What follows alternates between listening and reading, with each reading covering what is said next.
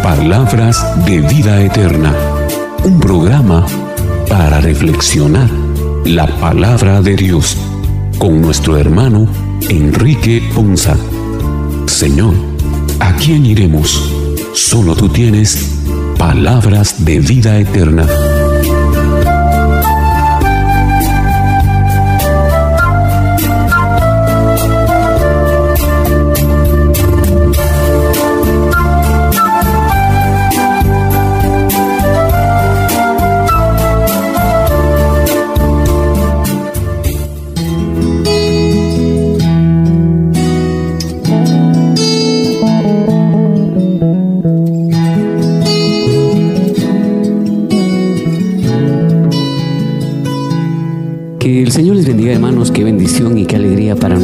En este precioso cuarto domingo de Pascua en el que podemos iniciar nuestro programa para reflexionar la palabra del Señor. Le damos la más cordial bienvenida a todos y cada uno de ustedes, sabiendo que nuestras reflexiones del día de hoy serán de mucha bendición para nuestras vidas. También le damos la bienvenida a todos los hermanos que hoy participan con nosotros. Boris García, Enrique Ponza, Víctor García, Padre Víctor González, Carmelina Shahil y Fernando Martínez.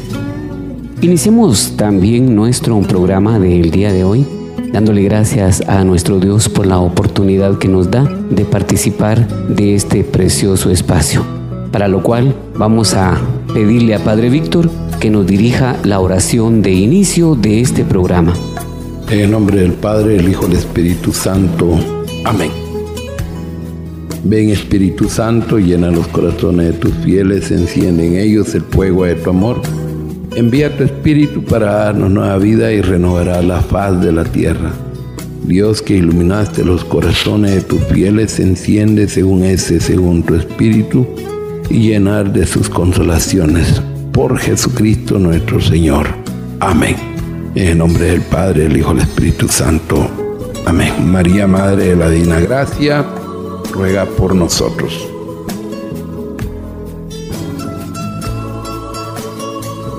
En este cuarto domingo de Pascua, recordamos cada año que Jesús es nuestro pastor, aquel que va adelante, aquel que nos guía por caminos que conducen a mayor vida aquel también que como excelente pastor conoce y ama una por una a cada oveja. Agradecidos a Cristo nuestro buen pastor por el inmenso amor que nos tiene, iniciemos nuestro programa lleno de alegría y con la certeza de que Él cuida de nosotros.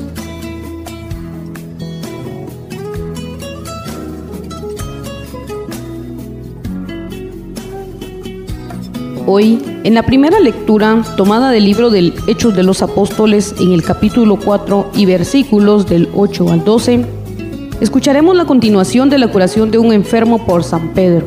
El paralítico fue curado en el nombre y el poder de Jesús, quien murió y resucitó. Nuestra salvación nos viene solamente por Cristo, quien es la piedra angular de la iglesia. Escuchemos con atención la primera lectura.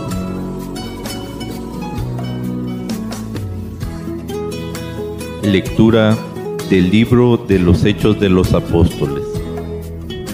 En aquellos días, Pedro, lleno del Espíritu Santo, dijo, Jefes del pueblo y ancianos, puesto que hoy se nos interroga acerca del beneficio hecho a un hombre enfermo para saber cómo fue curado, sépanlo ustedes y sépalo todo el pueblo de Israel este hombre ha quedado sano en el nombre de Jesús de Nazaret, a quienes ustedes crucificaron y a quien Dios resucitó de entre los muertos. Este mismo Jesús es la piedra que ustedes los constructores han desechado y que ahora es la piedra angular. Ningún otro puede salvarnos, pues en la tierra no existe ninguna otra persona a quien Dios haya constituido como Salvador nuestro. Palabra de Dios. Te alabamos, Señor.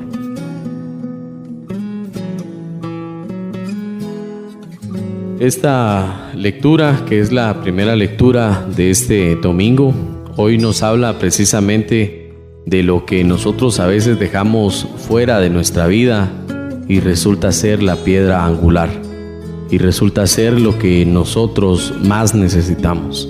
Porque muchas veces estamos concentrados solo en el qué dirá la gente, en cómo se me va a ver esto, pero no estamos concentrados en cómo vamos a alimentar nuestro espíritu en cómo esa piedra angular que es Dios en nuestra vida se va a vestir a la par de nosotros. Muchas veces nos preocupamos solo por lo bonito, por la fachada, pero no estamos trabajando en el interior, y en este caso es el interior de nuestro corazón. No estamos trabajando en nuestra alma, no estamos trabajando en nuestro espíritu, no estamos trabajando en el reino de Dios y dejamos fuera lo más importante que es Dios y que resulta ser nuestra piedra angular para nuestra vida.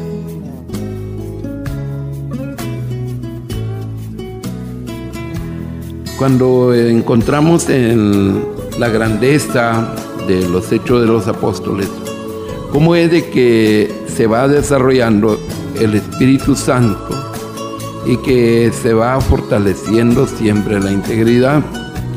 En esta fiesta que se está celebrando buen pastor. Es una fiesta de mucha índole porque nos hace a nosotros la perfección. Primero, en la búsqueda del buen pastor. Pero ¿quién es el buen pastor?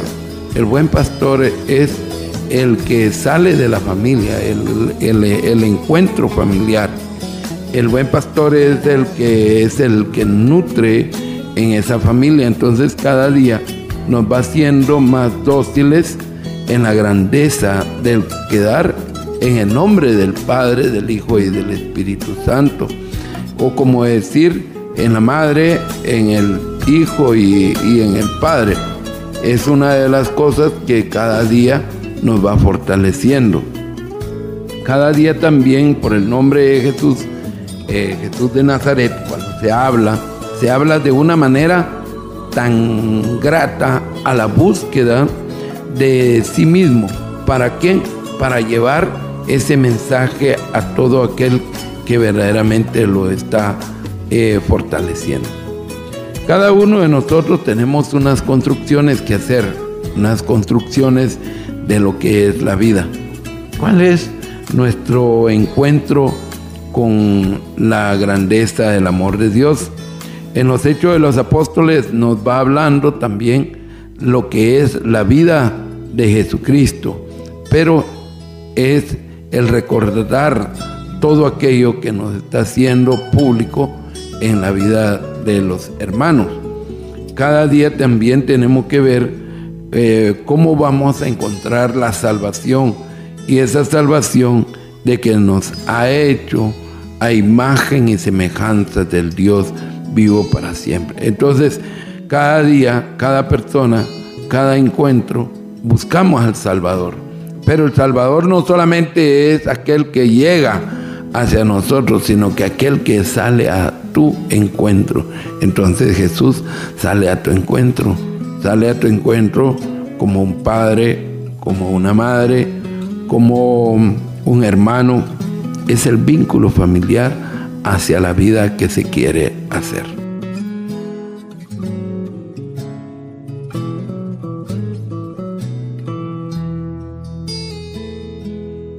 En esta lectura se nos presenta lo que Jesús le había hablado a sus discípulos en Mateo 10, 17 en adelante, cuando los dice que los van a presentar ante gobernadores y reyes y van a ser llevados por causa de él para testimonio de ellos y testimonio de los gentiles. Pero les hace esa advertencia, que cuando los entreguen, que no se preocupen por cómo deben hablar, porque en aquella hora les será dado lo que deben de hablar, porque ahora en vosotros está el Espíritu del Señor que habla por ellos. Y vemos cómo Pedro defiende ahora el nombre del Señor y que todas las cosas se hacen por obra y gracia de mismo Jesucristo. Recordemos que es el mismo Pedro que tuvo miedo de aceptar que era su discípulo y que lo negó tres veces. Pero ahora con la fortaleza del Espíritu Santo Él puede dar testimonio vivo de Jesucristo. Y muchas veces nosotros nos hace falta esa convicción que nos debe de dar el Espíritu Santo para que nosotros respaldemos los hechos que Jesucristo va haciendo y va obrando en nuestras vidas. Muchas veces nosotros consideramos que es nuestra autosuficiencia, somos nosotros mismos los que podemos llevar a cabo algunas situaciones para nosotros en la vida. Pero nos damos cuenta que todo es dado por nuestro Señor, todo por su amor, por su gracia y por su misericordia, y que no debemos nosotros de afanarnos por nuestros logros, por nuestras conquistas, sino que al contrario, con humildad, con sencillez, aceptemos que todo el éxito que vayamos teniendo es a consecuencia del amor del Señor. Es por su misericordia que Él nos lo regala y que lo disfrutemos, pero sin cegarnos a nuestra autosuficiencia, sin cegarnos a nuestra autovaloración. Muchas veces nosotros mentimos o nos engañamos a nosotros mismos diciendo, ah, es que tal situación yo la logré por mí mismo ah, es que tal situación, yo tengo éxito, yo tengo esta situación, ah, porque yo soy un pilas, porque yo soy inteligente, porque yo soy fuerte, porque... Y tantas situaciones en las cuales nos afanamos a nosotros mismos. Pero el Señor hoy nos quiere dar ejemplo de que todo lo que vayamos logrando es a consecuencia de su amor y quiere ser esa piedra fundamental en nuestra vida, esa piedra que nos dé fortaleza y que nos dé certeza que no podemos hacer nada si no es por el amor del Señor y que estemos claros con humildad y con sencillez que todo lo vamos teniendo gracias a la misericordia y al amor de nuestro Señor, que Él ha venido hasta dar su vida por la nuestra y por nuestra redención. Pedro se pone de pie lleno del poder del Espíritu Santo y esta es una parte fundamental para nosotros. Nosotros no podemos desarrollar una obra. Nosotros no podemos iniciar un proceso si no estamos llenos del poder del Espíritu Santo. Y entonces, llenos del poder del Espíritu Santo, vamos a tener esa revelación, esa conducción y esa dirección que habla la palabra en los evangelios. Y que nos va a enseñar esa verdad y esa verdad nos hará libres. Basado en eso, nos hace una reflexión de cómo, aún en la vida personal, nosotros favorecemos a un inválido, nosotros favorecemos a, un, a cualquier circunstancia, pero nunca le hemos dado el favor a Jesús. Y nos asustamos y nos admiramos de los milagros y de la autoridad con la que Pedro, con la que Pablo y con la que algunos hermanos realizan los milagros y que se cumple lo que dice el Señor, que esas obras haremos y más. Y esta es la parte que nosotros no hemos entendido dentro de los procesos. ¿Por qué? Porque creemos que eso está muy lejano y creemos que eso no es una promesa para cada uno de nosotros. Y por eso es que es importante entender el valor del nombre de Jesucristo. El nombre de Jesús por un lado y el nombre de Cristo por otro lado. Como Mesías, como Señor, como Dios. Y tenemos que tener esa certeza de la resurrección de Jesús, porque si Jesús no hubiera resucitado, van a sería nuestra fe y no tuviéramos la oportunidad, la compañía, el desarrollo y el apoyo de Él para desarrollar todo este tipo de cosas. Por eso es que cuando en la palabra de Dios, en el Hechos de los Apóstoles, en, Hebreos dice que sin fe es imposible agradar a Dios, pero para poder agradarlo tenemos que conocerlo. Por eso es que Jesucristo, Él mismo habla en su palabra de la piedra angular que los constructores desecharon. Y hoy eh, Pedro lo reconoce, dice Jesucristo es la piedra angular que desecharon ustedes los constructores y que ha llegado a ser la piedra angular. Esta parte es fundamental. Ya no le habla solo con el nombre de Jesús, sino ya lo reconoce como Jesús el Mesías, el enviado. Ya es una situación, ya es una posición y que tenemos que aprender a confesarlo, que tenemos que aprender a vivirlo, que tenemos que aprender a entenderlo. Como la piedra angular, como el Mesías, como el Señor, como nuestro Dios y como nuestro Salvador.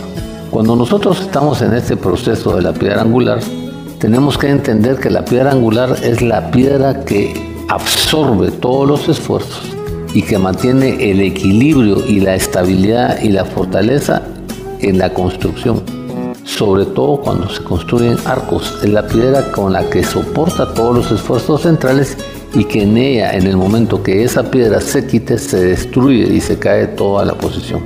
Por eso es importante reconocer esa parte de Jesús como la piedra angular.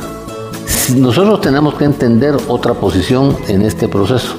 Y, eso me encanta, por eso Pablo, eh, Pedro, Pedro cuando habla acá explica y dice que es la piedra angular y tenemos que entender el proceso que tenemos que entender un fundamento nosotros en nuestra vida. Y ese fundamento que nosotros tenemos que tener en nuestra vida es entender que tenemos que tener a Jesús como la piedra angular. Como esa piedra angular que, que, que muchas veces hemos echado, pero que nosotros tenemos que tenerla. Y por eso dice que Jesús es la principal piedra escogida y preciosa. Y por eso en el Evangelio dice que nosotros tenemos que edificarnos sobre la roca firme que es Jesús y ha hecho Cristo en nuestra vida.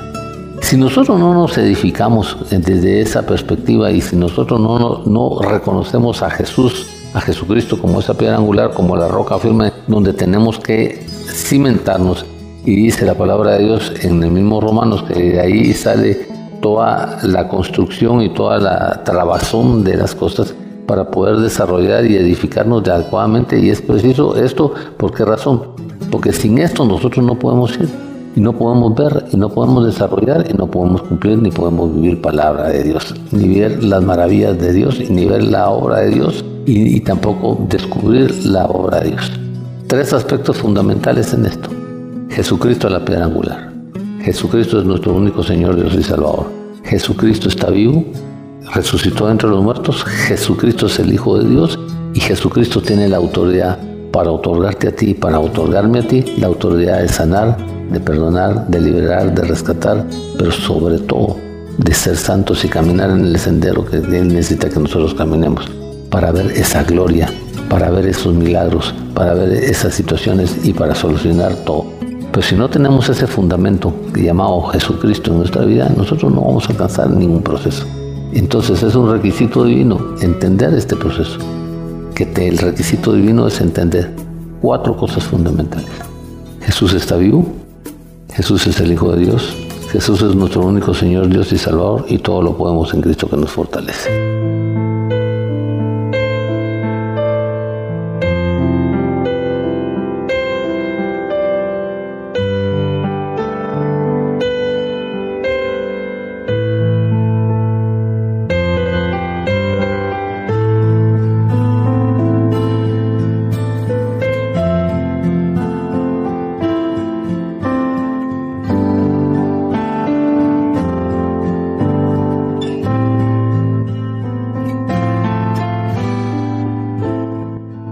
En la primera carta de San Juan, en el capítulo 3 y versículos 1 al 2, encontramos una lectura en la que se alaba a Dios Padre por el inmenso amor que comparte con todos nosotros. Este amor nos ha hecho suyos por nuestro bautismo. Seremos semejantes a Él cuando le veamos cara a cara en su gloria. Escuchemos este mensaje de amor que nos deja la segunda lectura. Lectura de la primera carta del apóstol San Juan. Queridos hijos, miren cuánto amor nos ha tenido el Padre, pues no solo nos llamamos hijos de Dios, sino que lo somos. Si el mundo no nos reconoce, es porque tampoco lo ha reconocido Él. Hermanos míos, ahora somos hijos de Dios pero aún no se ha manifestado cómo seremos al fin. Y ya sabemos que cuando Él se manifieste, vamos a ser semejantes a Él, porque lo veremos tal cual es. Palabra de Dios. Te alabamos, Señor.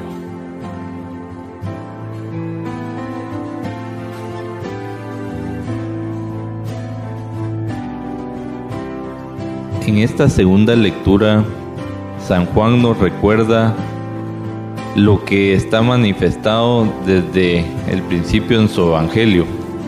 En el versículo 12 del primer capítulo, que nos dice, mas a todos los que le recibieron, a los que creen en su nombre, les dio potestad de ser hechos hijos de Dios, los cuales no son engendrados de sangre, ni de voluntad de carne, ni de voluntad de varón, sino de Dios. Esto nos hace reflexionar que estamos supeditados a transformarnos y a renovarnos, a renovarnos en ser hijos de Dios. Porque el ser hijos de Dios nos recuerda que nos hemos perdido el reino del Rey, que es nuestro Padre. Y el Señor nos recuerda como pasó con el Hijo pródigo, que Él nos está esperando con su corazón abierto para darnos un abrazo, para recibirnos con todo su amor, no importando qué hemos hecho en nuestra vida, no importando los errores que hemos cometido, los pecados, la falta de fe, la falta de confiar en el Señor. A pesar de todas estas situaciones, Él nos vuelve a recordar que nos está esperando y que somos nosotros los que no queremos ir a su seno. Somos nosotros los que nos estamos perdiendo ese reino. Imaginémonos, nos estamos perdiendo ir a comer en la mesa del rey. Nos estamos perdiendo vestirnos con las vestiduras del rey. Y que el Señor, como lo hizo el Padre en la parábola del Hijo Pródigo, nos ponga ese anillo que nos diferencie como sus hijos. Pero el Señor quiere también que nosotros vivamos una vida en obediencia. Y por eso, aunque nosotros seamos sus hijos, como nos dice en Hebreos 12:6, porque el Señor al que ama disciplina y azota a todo el que recibe por hijo. Entendamos que también nuestras circunstancias nos está llevando a tener esa reprenda por parte del Señor.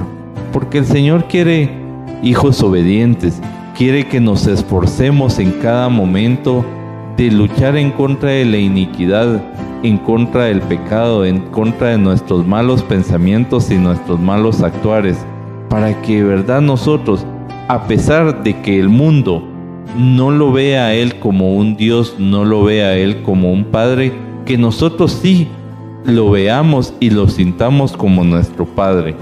Que nosotros también demos testimonios de ser hijos renovados en el Señor, que demos testimonio en nuestras vidas para que otros también tengan presente que pueden también transformarse por la sangre bendita de nuestro Jesucristo en hijos de Dios y que tengamos esa gracia que el Señor Jesucristo, después de haber sido resucitado, pueda lograr esa purificación en nosotros e irnos a presentar a nuestro Padre como sus hijos y como sus hermanos. Hoy la lectura nos hace referencia también acerca del amor de Dios para con nosotros. Y así es también el amor que los padres le tenemos a los hijos. En Salmos 103, 13 dice, Tan compasivo es el Señor con los que le temen como lo es un padre con sus hijos. Y hoy hacemos referencia al amor que nos tiene Dios como también el amor que nosotros los padres le tenemos a nuestros hijos, porque cuando nuestros hijos hacen travesuras, cuando hacen algo que quizás nos molesta, en el momento quizás nos vamos a sentir enojados y frustrados, pero lo seguimos amando con todo nuestro corazón. Así es Dios con nosotros porque también somos sus hijos. Siempre está con ese amor de Padre, siempre está con esa misericordia, siempre está con esa igualdad hacia todos nosotros, esperándonos y refugiándonos en sus brazos. Cuando nosotros los hijos de Dios nos vamos un poco del rebaño, Dios siempre está dispuesto a esperar que nosotros lo busquemos a Él y también hacernos parte de los demás. No es un Dios que se pueda decir que no es amoroso porque Dios es todo amor. Así mismo, así como nosotros los padres lo somos con nuestros hijos, así es Dios también.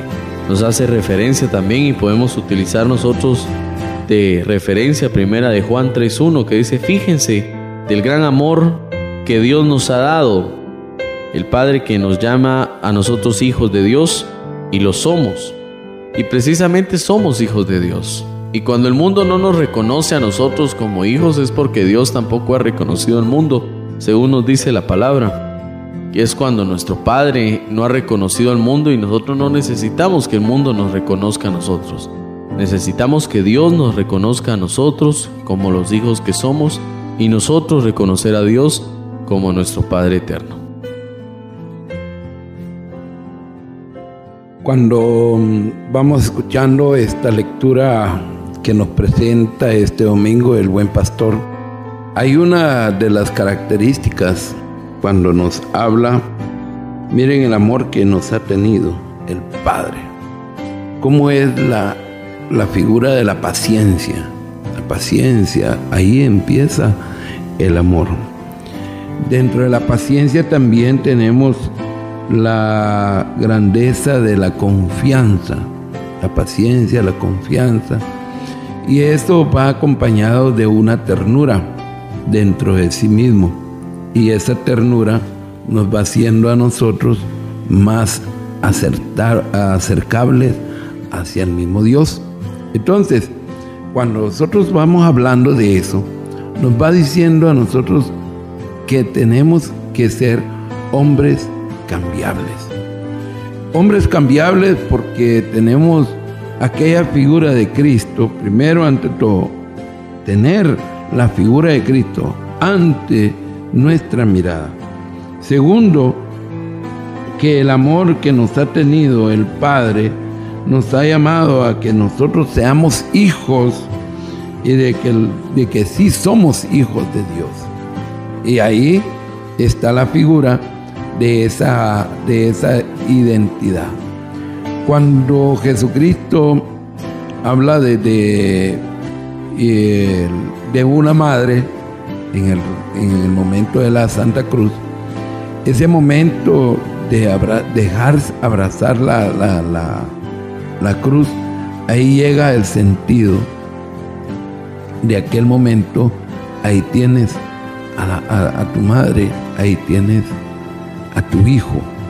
Este momento en que el hijo, como nosotros debemos de encontrar ese sentido abierto, que no estamos solos, que no nos quedamos eh, a, la, a la deriva de todo, sino que hay una madre y hay un padre que nos ha presentado durante todo este tiempo este tiempo en que nos presenta a ese Padre que verdaderamente va haciéndose a la grandeza de lo que es la vida. Entonces, cada día, cada, eh, cada momento, nosotros vamos encontrando ese sentido de asegurarnos desde el principio de ser hijos de Dios.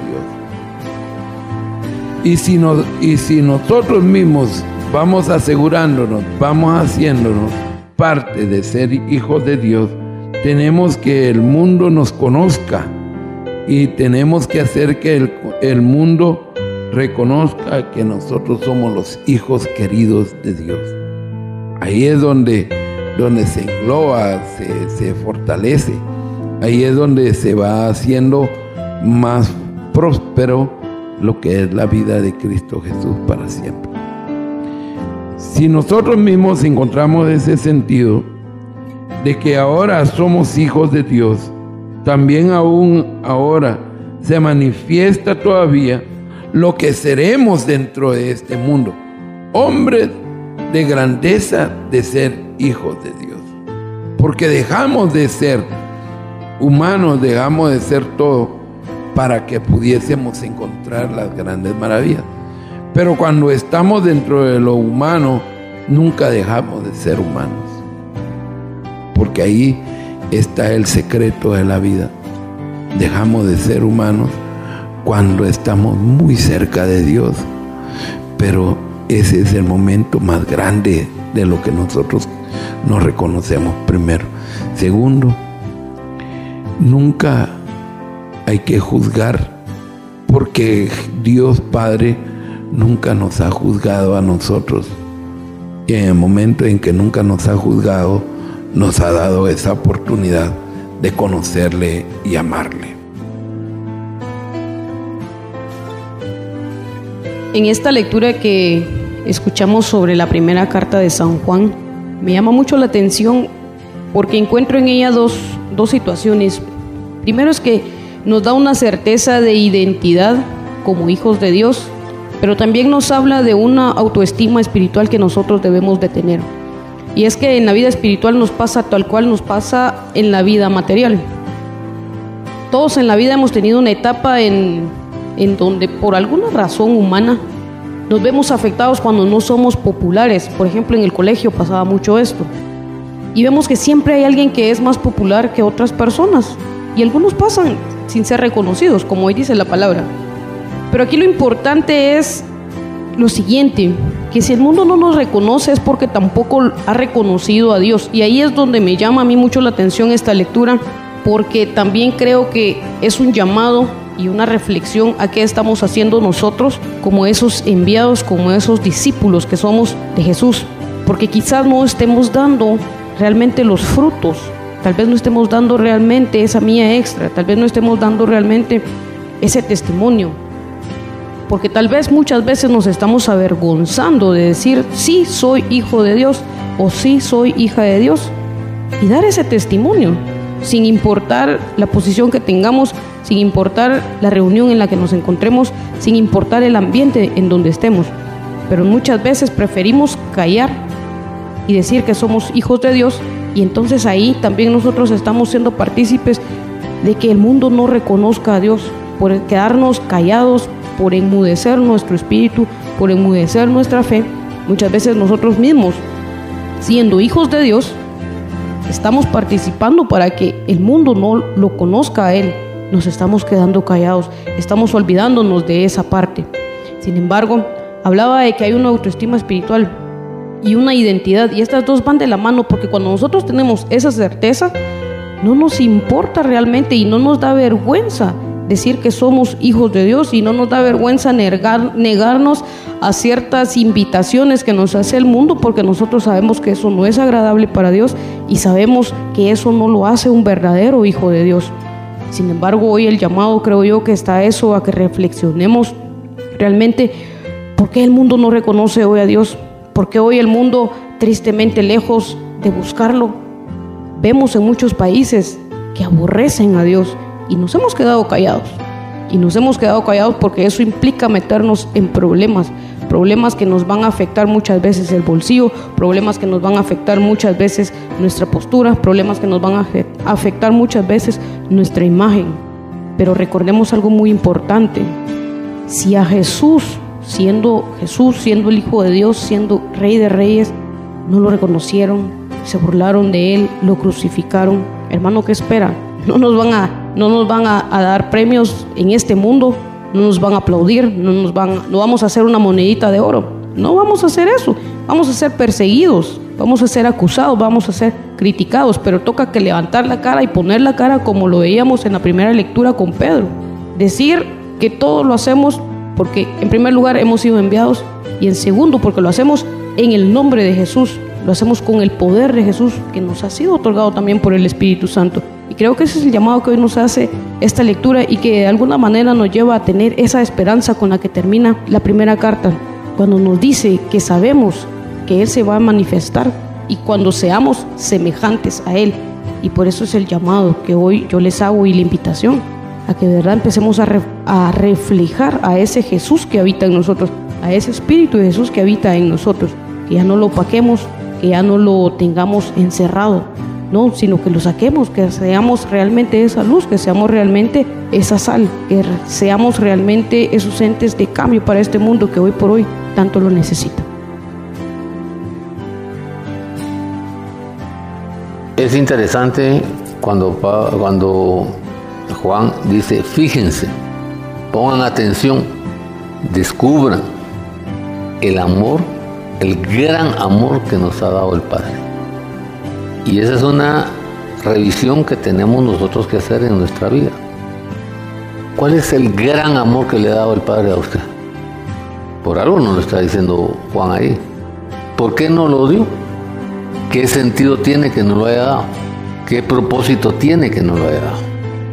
Y no lo dio porque después de la experiencia del Padre, de los profetas y la ley de Moisés, Nadie le hacía caso. Y era más fácil matar un pajarito o un becerro que cambiar y transformar su vida.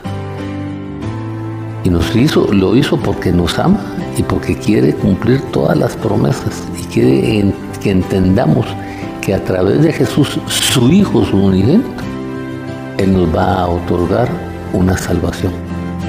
Por eso es que Él en el libro de Jeremías dice, desde por siempre te he amado y desde el vientre de tu madre te he apartado y te he amado. Y nos lo recalca otra vez en Juan 3:16, porque tanto te amo que sacrifiqué a mi hijo. Y por eso es que Romanos dice, si no tuvo temor de sacrificar a su propio hijo por ti, ¿cuánto más puede hacer por ti? Y esa es la parte que nosotros no hemos entendido. No hemos entendido la riqueza de su misericordia, la riqueza de su amor, la riqueza de su perdón, la riqueza de su victoria en nosotros. Y nos otorga a su Hijo, sin importarle si yo estoy dispuesto o no estoy dispuesto a cambiar mi vida, a dejar mi pasado y aceptarlo como mi Señor, mi Dios y mi Salvador. Y lo otorga como mi salvación, como mi perdón, como mi liberación, para que yo no sufra, para que yo no experimente dolor para que yo me acoja a esa misericordia y que acogido a esa misericordia pueda yo entender y descubrir la grandeza de lo que Él quiere desarrollar en mi vida. Por eso nos hace ahí entre signos de admiración, fíjense, desen cuenta el gran amor. ¿Qué ocurre en este proceso? ¿Qué ocurre en esta situación? La ignorancia que tenemos acerca de Cristo es la que nos bota de verdad a nosotros y nos hace desvalorizar ese amor tan grande. Por eso es que en el Evangelio San Juan, en el capítulo 1, redactan y hacen ver la grandeza del Señor, de Jesús.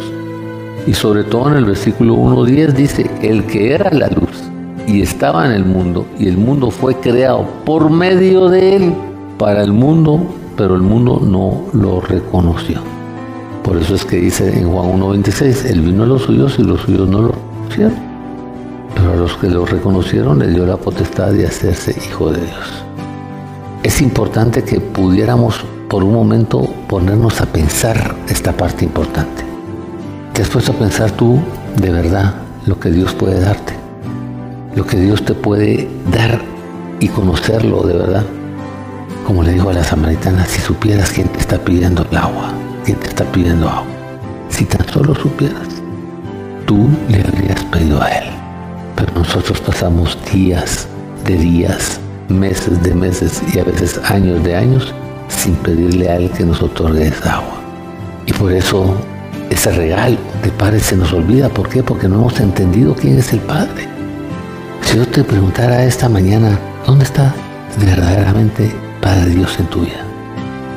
¿Qué posición tiene el Padre Dios en tu vida? ¿Qué función tiene el Padre Dios en tu vida? No le pudiéramos contestar. ¿Por qué? Porque no lo hemos conocido. ¿Por qué? Porque no hemos conocido a su Hijo. Y como no hemos conocido a su Hijo, y el mismo Jesús dice, el Padre y yo somos uno. El Padre y yo somos uno. Y entonces eso nos da la certeza y la seguridad que no conocemos a Jesús. Por eso tenemos que decirle al Señor, toca nuestra mente, toca nuestro ser, toca nuestros ojos para quitar esa ceguera espiritual. Es increíble que hoy todavía no entendamos esta parte, que hoy todavía no aceptemos a Jesús y que esa ignorancia nos haga vivir religiosidades, nos haga vivir tradiciones, nos haga vivir costumbres, más que la gloria de Jesús en nuestra vida, más que el amor del Padre en nuestra vida más que la obra que Él quiere hacer en nuestra vida. Y esa parte nos tiene a nosotros deteriorados nuestra fe tan valiente. Y otra cosa, ya te pusiste a pensar cuando Juan dice, fíjate en el amor que tiene el Padre, que Él, el Padre, desea que tú seas su hijo. El Padre desea que tú seas su hijo. Y por eso te manifiesta. Y por eso te dice, ahí está mi hijo. Y todavía te dice, yo quiero otorgarles el espíritu, ese espíritu de poder, para que usted, tú puedas decir, Abba Padre, papito lindo. Hoy si tú no lo has recibido y no crees en Jesús y tienes dudas de Jesús, yo te invito a que lo recibas. Porque dice la palabra de Dios en Juan 1.12, que a que lo recibieron les dio la potestad de hacerse hijos de Dios. Para poder disfrutar de todo este proceso, para poder disfrutar de todo eso que estás escuchando, para poder disfrutar de esa gloria de Dios en tu vida y poder entender que Jesús y el Padre son unos y que está entre nosotros y quiere habitar dentro de nosotros. Y que al recibir nosotros a Jesús, la tercera persona, que es el Espíritu Santo, nos va a venir a revelar y a conducir a esa verdad y ese espíritu de poder, de autoridad y de gloria que Él nos quiere otorgar. Él quiere rescatarte de donde tú estás, pero tú no has permitido que Él te rescate de donde tú estás. Y esta parte es fundamental. Por eso Pablo dice, fíjate date cuenta y empieza a ver a Dios como un Padre verdaderamente. Empieza a descubrirlo como un Padre verdaderamente. ¿Por qué? Porque si no lo empiezas a descubrir como un Padre, no vas a ser uno con Jesús, tú y Él. Y esta parte es bien, bien importante que la vivas. Este reto es un reto que el Señor quiere que nosotros vivamos. Y es el reto de poner atención al amor de Dios salir de esa ignorancia y ese desconocimiento y tener esa certeza de la que Él te quiere dar. Sentirte agradecido de que Él te quiere hacer verdaderamente hijo, tú, hijo de Él, que quiere ser tu papá, que quiere darte ese perdón y que quiere que te sientas verdaderamente como hijo de Dios. Por eso te dice, y lo somos, y lo somos. Que tú te sientas verdaderamente hijo de Dios. Porque si tú no te sientes verdaderamente hijo de Dios, ¿Qué sentido tiene todo el propósito de Dios? Si dice que los que vencieron al mundo son los que han creído que Jesucristo es el Hijo de Dios. Que Dios los bendiga.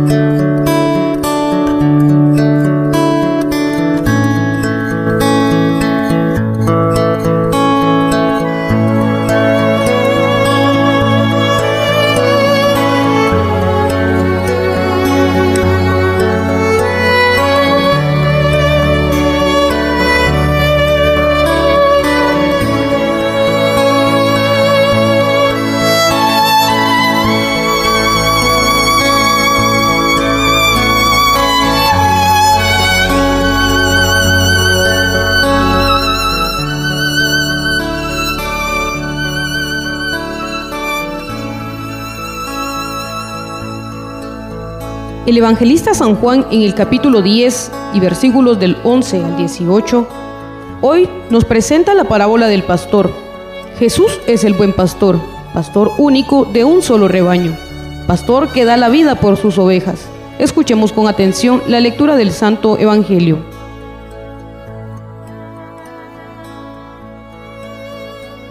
Lectura del Santo Evangelio según San Juan.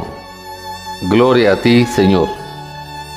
En aquel tiempo, Jesús dijo a los fariseos, Yo soy el buen pastor. El buen pastor da la vida por sus ovejas. En cambio, el asalariado, el que no es el pastor ni el dueño de las ovejas, cuando ve venir al lobo, abandona las ovejas y huye. El lobo se arroja sobre ellas y las dispersa, porque a un asalariado no le importan las ovejas. Yo soy el buen pastor porque conozco a mis ovejas y ellas me conocen a mí. Así como el Padre me conoce a mí y yo conozco al Padre, yo doy la vida por mis ovejas.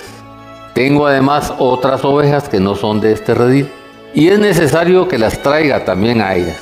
Escucharán mi voz y habrá un solo rebaño y un solo pastor. El Padre me ama porque doy mi vida para volverla a tomar.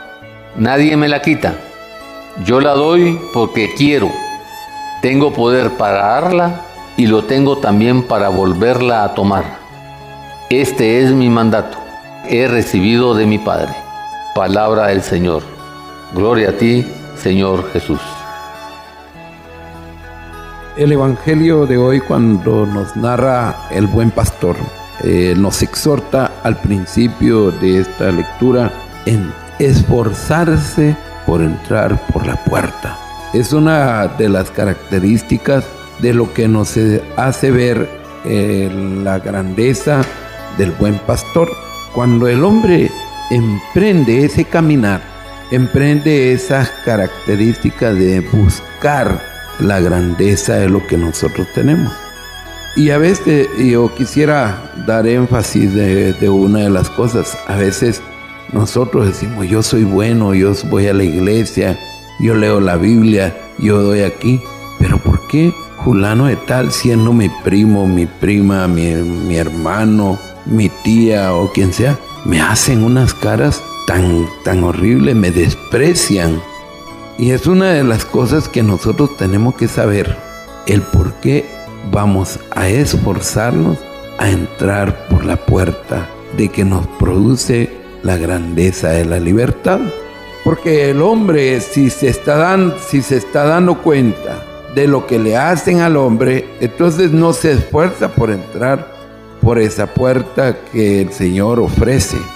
Entonces, el buen pastor es el que siempre sabe dar buenas características o buenas eh, la grandeza de lo que es el amor de Dios.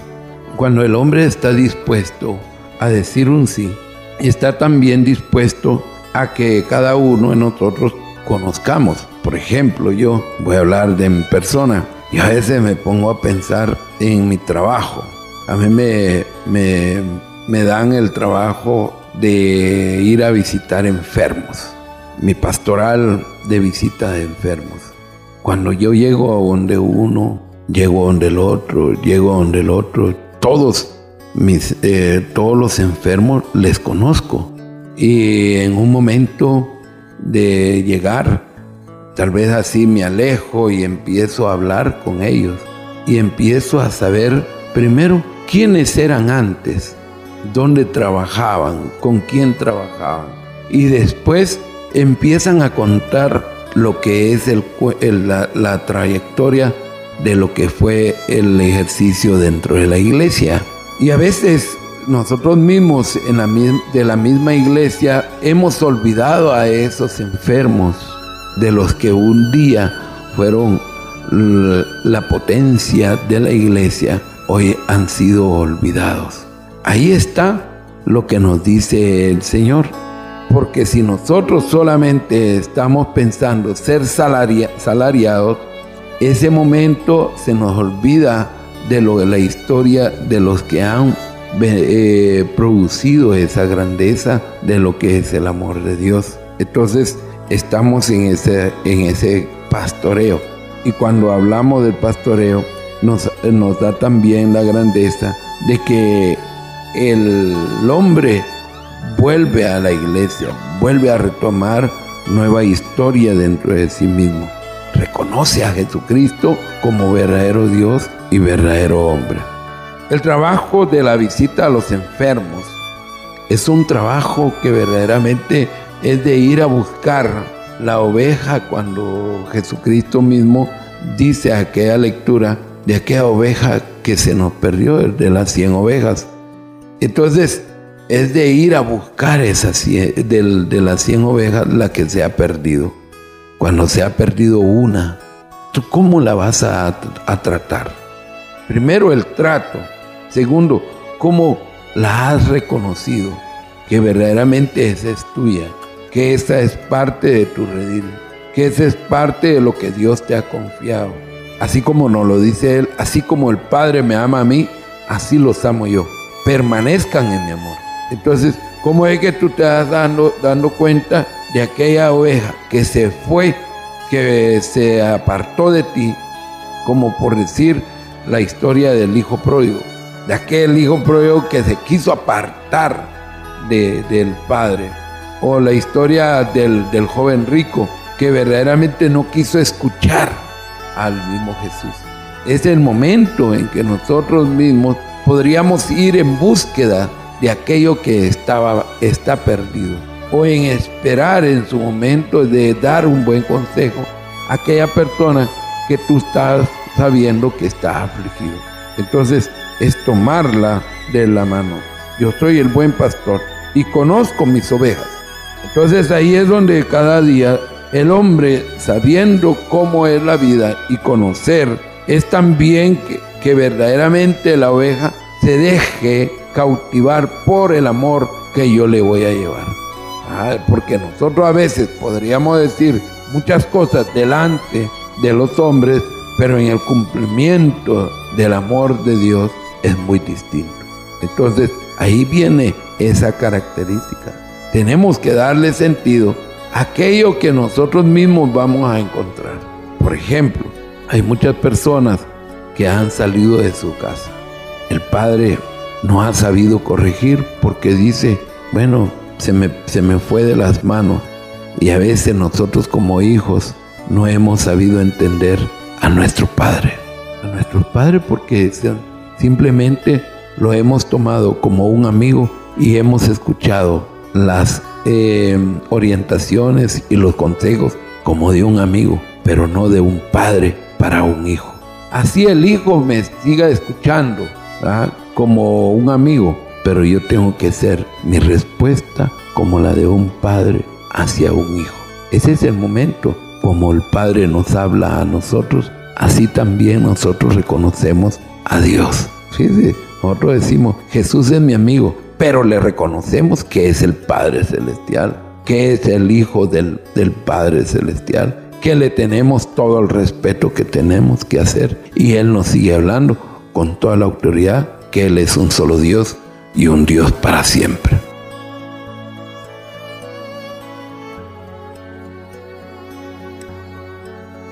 Acá hay dos posiciones que tenemos que entender bien definidas.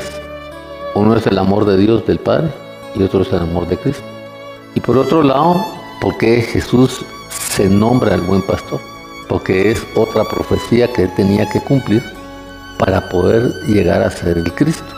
Y estas es las dos situaciones de las que vamos a tratar de, de ver en este, en este momento.